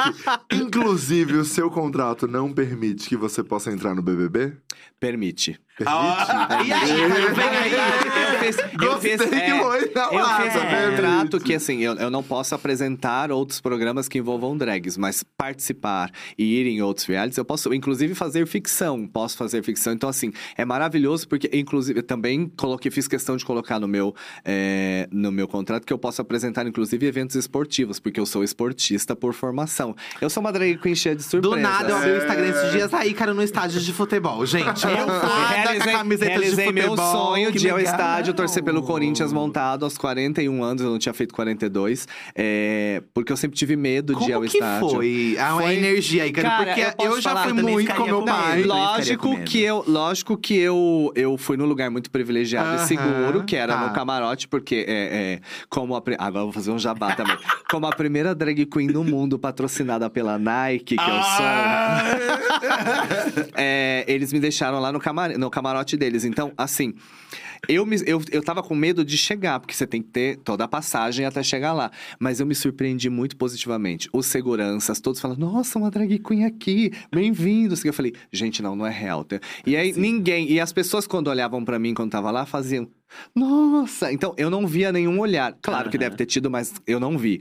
Mas foi muito positivo pra mim e agora eu tô indo várias vezes. É, eu, eu competia, né, pelo atletismo. Eu era levantador do time de vôlei de São José, de, de, né, lá atrás. Desmontado. Então, desmontado. Mas aí agora, por exemplo, agora eu vou estar no final de ano no, no jogo de futebol do Globo Esporte. Eu fui o goleiro do jogo, montado. Mentira! Então tem uma série de coisas. Eu jogo mesmo, eu era goleiro na infância e adolescente, Porque então eu sou o esportista. futebol das drags Tinha da, da Blue Space, É, gente. é um clássico. Eu não sei se Elas volta, fecham a rua, a gente fecha ah, a é rua maravilhoso. e joga futebol no- na semana da parada, como um dos eventos da parada. Oficiais. É, mas agora eu não sei, né? Tem a questão toda que era muita verba, é, a, prefeitura quem autorizava Aham. e tal, então vamos ver como é que vai ficar. Mas era um marco. Então é isso, assim, é, é- é muito doido você entender que você, através da sua história, da sua arte, você tá conseguindo chegar nesses lugares e mudar. Porque hoje eu sou, eu sou speaker da Nike para falar sobre LGBTfobia dentro dos esportes.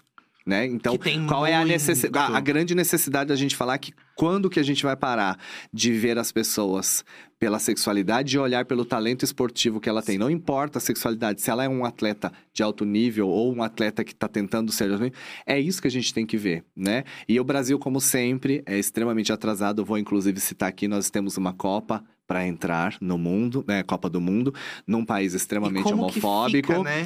E, é, e, é de- e a coisa piora quando você percebe que ah, houve uma reunião dos países para fazer um protesto Aham. sobre o tratamento ao LGBTQIAPN+, no Catar. Então, ah, oito seleções apenas, a maioria da Europa, vão usar a braçadeira no capitão do One Love, que é a braçadeira do arco-íris. E o Brasil decidiu não participar dessa E história. sabe o que, que eu acho muito triste? Eu sou um cara que, assim, eu não sou muito ligado em futebol, mas na Copa, minha família faz toda uma É, movimentação. Você não, já viveu a exato. Copa na minha casa? É, eles uma amam. grande festa. E eu amo gritar com meu pai, Exato. gol. E aí eu fico. Eu me, eu me sinto. Nossa, o que, que eu faço dessa vez, sabe? Exato. Porque é um sentimento que, como eu parte da comunidade, sendo quem eu sou na internet hoje, eu não vou falar Exato. sobre isso. Mas eu quero poder torcer com meu pai, com a minha família, pra poder celebrar esse momento. É, é um a- agridoce pra A gente, gente. se- a gente É. fica numa situação É, muito. é isso que você falou que o Brasil negou, isso é, é muito triste, sabe? Porque. Ainda mais sendo o país que mais mata LGBT É muito pelo triste. 13 terceiro ano consecutivo. E você vê um país que não luta sobre isso. E eu vi uma frase muito interessante que nos leva a pensar. É, Ela fala: para você que tá no Catar, depois de assistir o jogo, vai lá que você pode ver homossexuais ser enforcado também. Aproveita e vê isso. Nossa, que coisa Porque lá no absurda, Catar você pode ser preso de 3 a 5 anos até ao enforcamento, pena de morte. Então, termina de ver o jogo e vai na rua pra você ver o que acontece. Então, assim, é, é uma dicotomia muito dis- Sim. estranha pra gente. Então, eu também tô sem tesão de torcer por causa Nossa, disso. é eu falo, triste. É, e teve a Dua Lipa aí, falou que não vai se apresentar, que ela né? falou, eu foi- vou quando vocês cumprirem os direitos humanos de todos os Porque é cidadãos. isso, né? É, Meu, a Dua Lipa. E aí você vê, e aí você vê, aí né? vê um dos organizadores da Copa fazendo uma entrevista falando que ser homossexual é um dano mental pra eles. Também teve isso, é.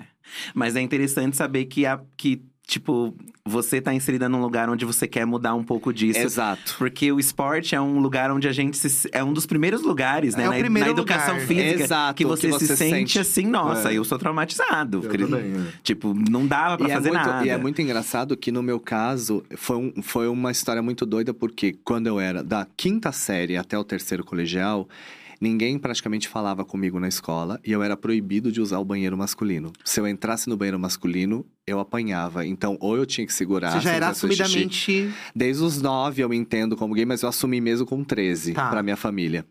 É, e aí, o esporte nesta, nesta idade foi o que me salvou. Porque eu não. Eu, é, e as pessoas, assim, como eu era muito bom no esporte, as pessoas, no momento de jogarem comigo, esqueciam que eu era gay. Aham. Então, torciam por mim quando a gente competia, essas coisas. Terminava. Não pode usar o banheiro. Se é viado, não pode usar o banheiro. Então era muito doido. Mas ao mesmo tempo, o esporte foi o que me fez ficar vivo por muito tempo e ter força, porque o tesão que eu sentia de me movimentar e fazer o esporte era o que me salvava muitas vezes dessa, desse processo todo de não poder nem ir ao banheiro. Então, eu tenho uma relação muito bonita porque o esporte me salvou. Ao invés de ser traumatizante, que como poderia ter sido, Uhum. mas eu insisti e falei, não, eu gosto de jogar bola, eu gosto. E era goleiro ainda do time, imagina. Legal, nossa. Mas eu, mas eu acho que é legal. muito traumatizante, principalmente É. quando você fala que foi num estádio, e eu ia também no estádio com a minha Ah. família, e daí começava o estádio inteiro, milhares de pessoas, a xingar uma pessoa de gay, o Sim. juiz, o, o jogador. Sim. Tudo, a- o primeiro xingo que vem é, viadinho. É, É, então é assim. o primeiro xingo que vem é viado. É, é, é- é todo mundo ali, então parece que você tá muito errado ali. Sim, Exato. sim, você não E aí se você sente. vê que os jogadores do Brasil não querem nem usar a camiseta com o número 24 por medo Ai, de ah, isso é, é uma assim. infantilidade É, que é eu falo, bizarro. meu É. pai é um número para cresça. É, não é sobre Apenas esporte, cresça. Né? É, exatamente. Mas é ótimo saber isso. Nossa, eu não sabia. Que É, legal, que bafo que você tá é. inserida assim. Mas é, são pequenas coisas que Nossa. precisam acontecer pra ir mudando. Sim, porque e- tá não, fica estagnado E é muito também, né? legal saber que o Brasil tem se movimentado porque pessoas se movimentaram.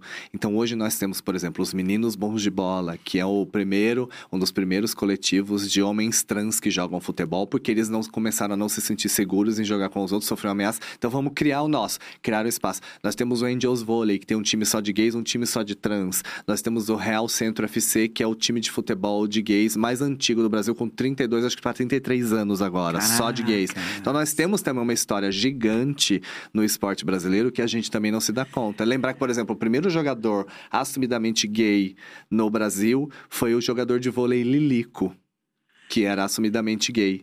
E que infelizmente já faleceu há um tempo, mas se não me engano foi na década de 80, 90 que ele se assumiu e sofreu todo aquele baque de preconceito. Nós temos aí o caso do Richarlison, que praticamente foi é, Nossa. tirado dos documentários do São Paulo, do, do É. O nome bicampeonato dele mundial. sumiu, né? E, e- desde e foi um do- uma das pessoas que mais ajudaram, porque ele é exímio jogador. E aí, depois de sofrer tudo isso, hoje teve a, a- a- o amor e, e a paciência de falar, porra, agora é, que fala, falou que é bissexual e tal, mas olha o tanto de sofrimento que esse cara sofreu, porque a sexualidade vinha. E ele era um dos melhores, ele era muito. Ele é ainda muito incrível.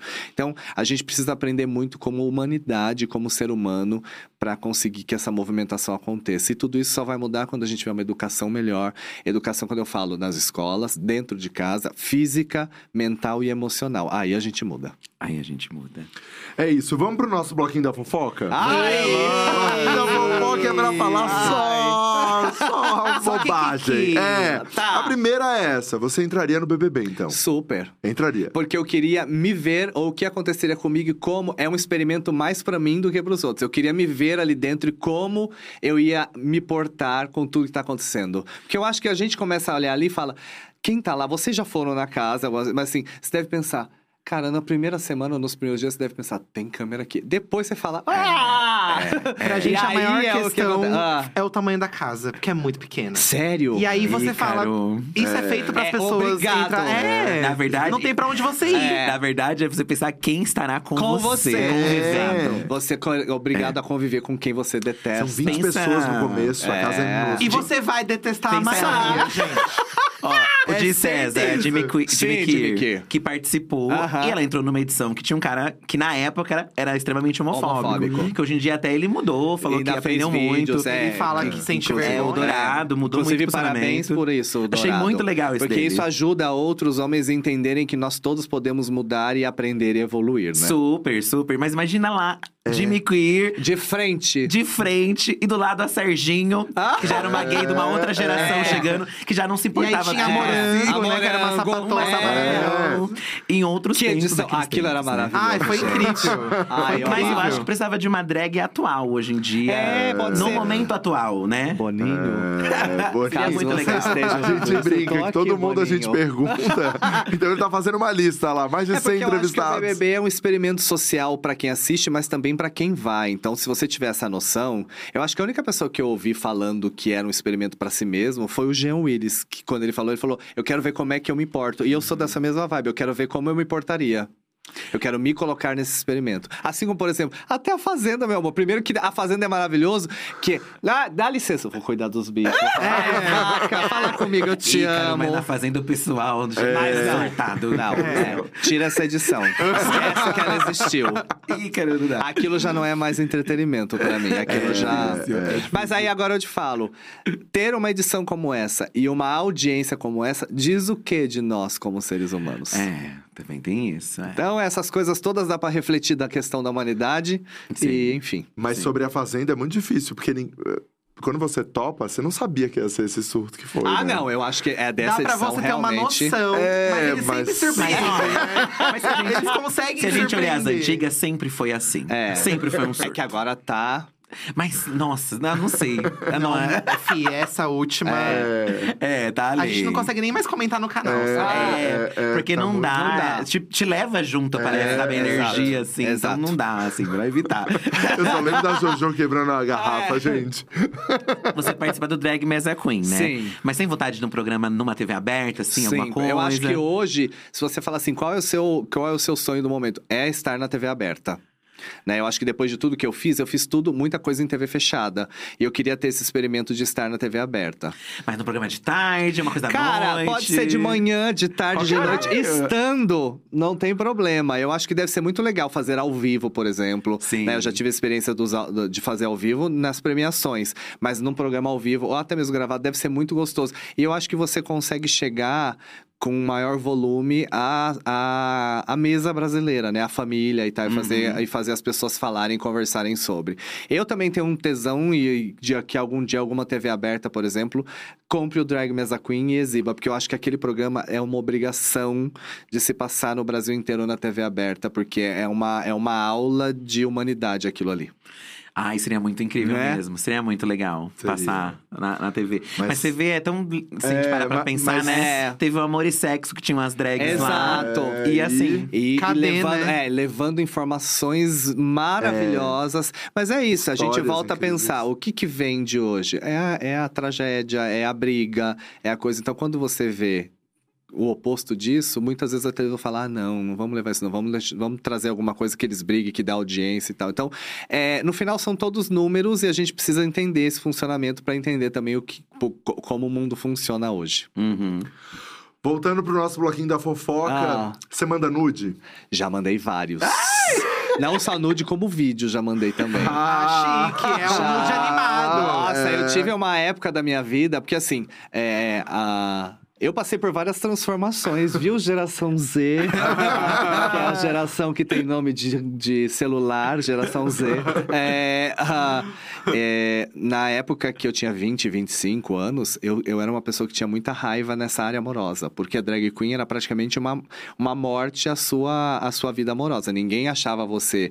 é, é, material de namoro. É, eu volto a dizer, ai que lindo no palco, mas jamais pra estar de mão dada apresentando pros meus pais. Uhum. E aí a gente sabe que tem a questão do machismo, né? Porque a drag queen, querendo ou não, é, tem a questão dos símbolos do feminino e tudo que é feminino pro, pro homem, ensinado pelo machismo, é, vale menos. Então, enquanto drag queen, para os outros gays, eu valho menos. Então, essa é a fórmula.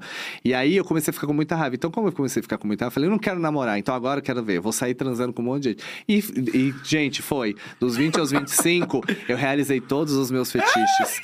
todas as minhas fantasias. Mandei nude, mandei vídeo. Aproveitou. Hoje faria isso? Não. Não. Tanto que assim, não tenho aplicativo, nem posso, né? Não tenho aplicativos, não tenho nada, faz muito tempo.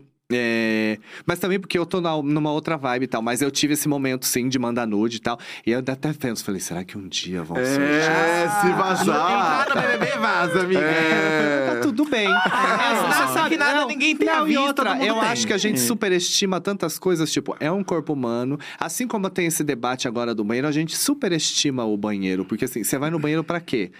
Pra fazer xixi e pra fazer cocô. Então, por que, que as pessoas ficam sexualizando o banheiro ao ponto? Exatamente. Claro que a gente não tá falando de generalização, porque existem pessoas que estão ali pra fazer. Mas assim, a gente precisa tirar esses pesos que não são das coisas naturalmente, né? Então, assim, ai, nossa, um banheiro.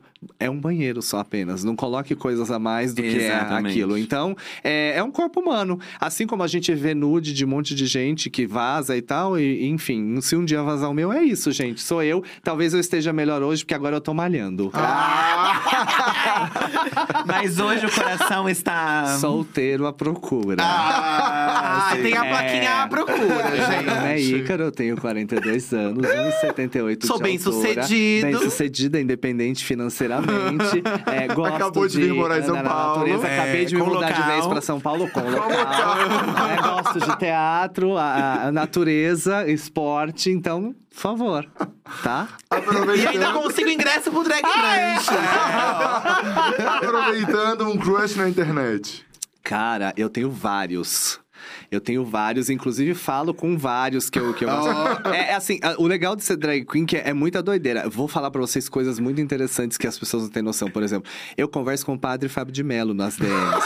Tira! E eu sou apaixonado, porque eu sou apaixonado. E ele assiste o Drag Mess da Queen, foi através do Drag Mess da Queen, ele mandou: Olha, eu gosto muito do seu trabalho. E a gente começa a conversar. E o meu sonho ainda é trazê-lo pra fazer uma entrevista um dia. Eu converso com o Anderson Silva, o Spider. Sim. Então, assim, são várias as pessoas. É muito incrível, mas Crush, por exemplo, de fora, ixi, meu fã, de fora eu tenho o, o Jesse Williams, que é o.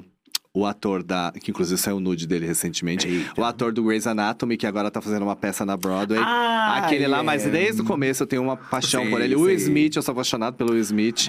Tem jogadores de basquete que eu falava, senhor, uma casa. Entrar todo mundo nessa casa.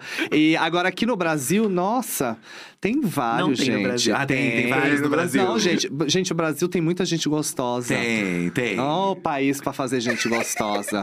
Mas é vai dos esportes, então. É que você é ligada nos esportes, né? Nossa senhora, nos esportes. Ah, eu tenho crush. Eu, eu já falei pra ele, inclusive. Eu tenho crush no Lucarelli, jogador de vôlei. Ai, lindo. sim, Lá que lindo. tá lá agora na Itália, que eu acompanho o vôlei, inclusive, tava assistindo ontem uma partida. Eu em casa, gente, é bizarro. Em casa eu assisto mais esporte o tempo inteiro. É muito louco. Olha. Desde bocha, aquele negócio de, de gelo que vai fazendo aqui, ó. pra ver. Sim. Eu assisto tudo, eu sou apaixonado. Ontem Esporte tava é- passando um campeonato de bocha na TV Tava, mesmo. tava. Eu. Gente, eu sou aqui do Zap do Esporte, assisto tudo. Uma diva pop. Ai, cara, eu Um vou nome. falar. Um nome? Não, eu tenho um nome. Eu, eu poderia citar, eu não, não é ela, tá? Eu poderia citar Madonna, que foi base de formação para toda uma geração minha, principalmente de, de, de, de reconstrução de corpo, entendimento de corpo e luta. Viu? E uma série de É a coisas. deles, é a deles. É, mas eu acho que de show, de letra de música e como ela me tocou e toca até hoje, Cristina Aguilera. Ai, sério? O Fih gosta bastante da Aguilera. Que legal. Desde Beautiful, é, eu acho que Beautiful me marcou muito É porque lindo. eu me sentia muito feio. De verdade. E aquela música me fez refletir de onde, de onde era esse sentimento, de onde vinha. E aí eu comecei a entender que eu aceitei demais os padrões que o mundo colocou pra mim. Por exemplo, no caso de drag queen, muitas não fazem, mas no meu caso, pra chegar no, no patamar que eu queria, eu não tenho pelo, eu não tenho cabelo, eu não tenho sobrancelha. Então, quando eu tiro isso aqui, gente, eu sou um ovo.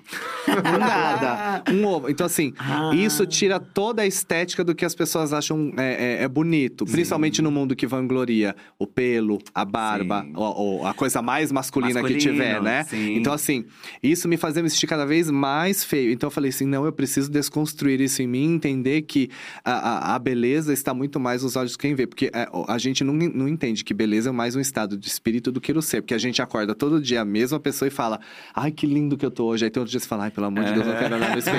Mas é a mesma pessoa. Então, é o estado. Então, eu precisei entender que esse estado tinha que vir de dentro pra fora e não de fora pra dentro. Então, Beautiful me ajudou muito a pensar nisso. Então, a Cristina e as suas letras, The Voice Within e uma série de outras músicas, tocaram profundamente e tocam. E eu, se deixar, eu faço muita música da Cristina até hoje. Então, eu, Eu acho ela. que é a primeira vez que falaram o nome dela aqui Olha aí. como, como diva pop. E eu ainda acho ela muito É. injustiçada, exatamente. Ela é Extremamente. E pela uma das americana. melhores vozes que esse planeta já viu também. E as letras são realmente Sim. incríveis. São e realmente, pra uma geração, acho que Beautiful marcou muito É, mesmo sobre falar sobre aceitação. É. Mas é, é engraçado a gente ver, porque a gente olha as dra- a gente olha as drags no palco e a gente jamais vai imaginar que, tipo, ah, ela se acha feia, porque a gente olha aquilo É, tão você vê incrível. como é, como é, engra- assim, como é interessante é. isso. Mas eu acho que montado é a questão que você se sente. Nossa, eu me sinto maravilhosa, belíssima montada. O questão é desmontada. sair disso, né? Que aí, quando você tira tudo isso e você tá de menino, como eu falei, sem sobrancelha e tudo tal, e você tem que fazer sobrancelha lápis, essas coisas, você fala, tá, agora é a real, real mesmo. Mas aí hoje, nossa, eu me acho realmente lindo de todas as formas, de todos os jeitos, e eu aprendi que a beleza, ou quem nós somos, é realmente um filtro. Sim. Só vai chegar a mim e conhecer o profundo e passar da pele pra dentro quem realmente for desprovido de preconceitos. Então hoje esse filtro é muito importante pra mim, porque eu já vivi muito ato de violência gratuita nessa vida.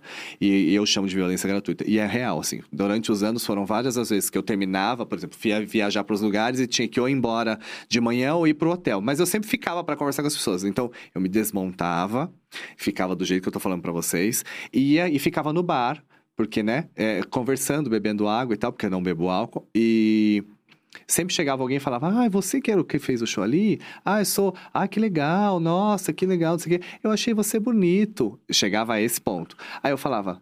Obrigado. Ele falou assim: pena que você é drag, eu não consigo ficar com você. Ah. E deixava eu falando sozinho e saía. Ou seja, as pessoas vinham Fazia só pra questão. falar Isso, isso e fazer questão do porquê não ficava. Então, isso, ouve isso durante 10 anos pra você ver o que acontece na sua cabeça. Nossa, a gente tem amizade muito com o Danilo, né, Lorelai Sim, exato. São as mesmas questões, você sabe. Isso que você falou de É. perder amigos, ele É. falou exatamente a mesma coisa. Que as pessoas, tipo, se afastaram da sua vida só porque você é uma Exato. drag. Qual o sentido, Exato. né? É muito bizarro. Só tem um preconceito. O sentido é esse. Vamos agora pra mais tosca de todas as Tá perguntas. Qual é o, o item fútil mais caro que você já comprou? Nossa senhora, o item fútil mais caro. Um clássico aqui, né? É, a gente sempre faz essa. Cara, é a primeira vez que me perguntam isso. Agora eu tô pensando real, porque aí eu vim. Não, é isso. Não, mas eu não sei se isso é fútil. É. É que eu, eu sou viciado. Não, tá. Não pode ser um item, então, são vários. Eu sou viciado é, em. E não é fútil, mas eu acho que talvez. seja- ah, minto! Eu gosto de. Eu, o item fútil. Ai, também não sei se é fútil porque eu sou geek. Mas eu gosto de fazer coleção de coisas. Então, assim, eu sou apaixonado por Cavaleiros do Zodíaco. Então, eu quero ter Ah. todos daqueles gigantes. Você gosta de bonecos? Também. Em casa a gente tem um monte. A gente tem Ah, a gente tem então. Eles são Não, e assim, essas coisas todas eu, eu compro, nossa senhora. E Ai, se deixar, eu também. queria um quarto para ter Lego, para ter aqueles bonecos, tudo, os pan- o Funko. Nossa senhora, se deixar. Esses Cavaleiros do Zodíaco é bem É bem caro. caro, é bem Nossa caro, Senhora, é bem meu caro, é bem caro. Quem tem um Mas a sabe. gente, a gente compra hoje em dia porque anticamente a gente não podia comprar. Essa Mas eu acho, mas eu acho. Eu não pude ter, hoje eu, Eu vou ter. acho que é isso. É a mesma é? coisa que eu tenho, por exemplo, com o Danone. É, é sério. Não, E é uma quando- coisa tão- quando eu era pequeno, besta, mas a quando eu era pequeno, tinha, eu fui então. parar no hospital porque eu fiquei com vontade de ver uma criança tomando e não sabia o que que era. E eu não conseguia falar pra minha mãe o que que era. E quando a criança, dependendo, você fica doente. Eu Fica fiquei doente. doente. fui pro hospital. E eu lembro que o primeiro salário que eu ganhei na vida, eu peguei 70 reais. E comprou de E comprei um carrinho de Danone. Eu comi Danone três dias seguidos, todas as refeições. Fui parar no hospital de novo? Fui, mas fui sorrindo. Com gosto. Então, até hoje, toda vez por semana, eu compro Danone, porque é aquela criança interior que fala: hoje você não vai passar mais vontade e compra. Então, eu acho que são essas coisas, é, é isso mesmo. É, tem muita coisa que a gente tem vontade. O próprio Cavaleiro dos Zodíacos, quando eu era criança, eu não podia ter, porque já era, ai não, é um boneco, não vai ter um boneco cheio de É, corrente aí, ah, não. cabelo Ah, comprido. é, eu juro, É, porque eu tem um juro. dourado é. ali, Eu um juro, eu juro, eu juro. Não podia ter o boneco, porque já era meio afeminado Nossa. ter um boneco. Sim. Que loucura, né? Passamos por essa. Quem não passou por essa fase? É. Se- É. Como não tem uma pergunta, o maior perrengue drag? Maior Vários! perrengue. Gente, eu já passei vários. Maior pre- CD já parou de funcionar no meio. Eu já caí do palco, de cair mesmo no meio das pessoas. Pelo menos a peruca nunca descolou, né? Agora eu não sei porque vocês vão ver. Ah, inclusive, mais um spoiler do Caravana. Na Caravana, você vai. Dificilmente você vai me ver careca. Você ideia. Olha, uma nova É faceta. fa- Eles propuseram um novo Ícaro, vai ser Ah, mas legal, interessante. né? Poxa, é diferente. Ah, e uma outra coisa que eu posso falar também é. Todas as minhas roupas são baseadas nas culturas locais. Então, é um aprendizado pra mim que entendi que praticamente não tinha nada de roupa de drag que falasse sobre o meu país. É muito legal. Então, como a gente conseguiu traduzir a cultura e alguma coisa peculiar daquele estado. Por exemplo, já saiu o spoiler da primeira foto que eu tava de calçada de Copacabana, que tinha o Isso. mar Aham. saindo. Então, tudo isso vai ser. Então, é muito legal. Legal. Mas assim, ó, já rasgou roupa, já desacuendou no meio do show. Tudo que. Gente, são 22 anos fazendo Tudo show. já aconteceu, Tudo que né? vocês imaginarem já aconteceu. Gente, já mas- subiu gente pra tentar me empurrar do palco. Ai! E aí chegou segurança. Tudo que vocês imaginarem já Ah, mas aconteceu. quando sobe gente é chique. Tem o segurança. É, veio o segurança Gente, e tira. Mas o bafo dessas drags, gente, é que acontece o perrengue e elas continuam. Continua É. Fazem. É a sandália machuca. quebrada. Ah, já aconteceu várias vezes sandália quebrada. e vocês Sim. Ó, eu já continuam. quebrei o meu dedinho, já quebrei dente fazendo show, já quebrei tudo. E o show continua? E continua, gente. E às vezes a gente percebe, a gente fala, gente, ela continua. Aham. Aí Ai, que mas bom eu, quero, mais mas, eu quero, mas eu quero ir na Blue Space à noite também. Ele, ele já Não, falou. amiga, não, não, Vamos, É. vamos combinar. Maravilhoso. Aqui agora, provavelmente, uma- tem que levar eles naquela festa gigante. A próxima festa gigante, provavelmente, é o aniversário da Blue, que é Que em é março. incrível, é incrível. É que esse leva todo o elenco, o show é Nossa. maior, grande. Então, esse. Pra ir, tem que ir nesse. Eu A acho gente que fica, é um acontecimento. fica aqui. Temos provas agora Eu que ele quero vai. ir, eu quero ir, eu vou, eu e vou, vocês eu de vou. casa também, gente. É. Caso vocês não possam ir, pelo menos botem lá no YouTube da Blue Aham, Space, que tem isso. esses shows. E aí tem de é- sábado e domingo. Sábado e domingo é um domingo, pouco mais cedo, né? Exato, exato. É um Sábado é às acontecimento. duas da manhã e domingo é matinê, show 10 e meia da noite. Então dá pra ir e dá voltar pra casa de boinha. Porque a gente vai, a gente é muito velha. A gente vai de domingo. vai no de domingo. A gente Quer vê mais de show boa. É e a gente verdade, sai pra e vai comer. embora. É isso. É, é, é. Mas isso, agora você- quero do- te- vocês três no Drag Brunch domingo, hein? Vamos, vamos Vamos sim, arrastar cara. o Danilo junto. Vamos, ele tá louco pra ir também. Aí, tá ó. louco pra ir. Vamos. É Vamos. verdade. Ícaro, muitíssimo obrigado pela Ah, eu entrevista. Foi, foi incrível. Foi muito legal. essa eu agradeço diversão. principalmente por ter cada vez mais espaços como esse, não só pra mim, mas pra várias drag queens falarem as suas mensagens, as suas vozes, o que elas, o que elas precisam falar. São pessoas que ficaram durante muito tempo no silêncio, então a gente tem muita coisa pra falar. E eu quero só terminar dizendo mais uma vez obrigado ao Dia Estúdio e convidar todos vocês para assim como eu ficar na ansiedade e expectativa de Caravana das Drags que estreia no começo do ano que vem, mas a quarta temporada do Drag Mesa Queen Celebridades, que nós transformamos mulheres em drag queens através dessa arte terapia falando sobre a existência do feminino, está no ar todas as terças-feiras às 8 horas da noite no canal E Entertainment Television, canal das Kardashian, por sinal. Agora não é mais, tu é do Botched.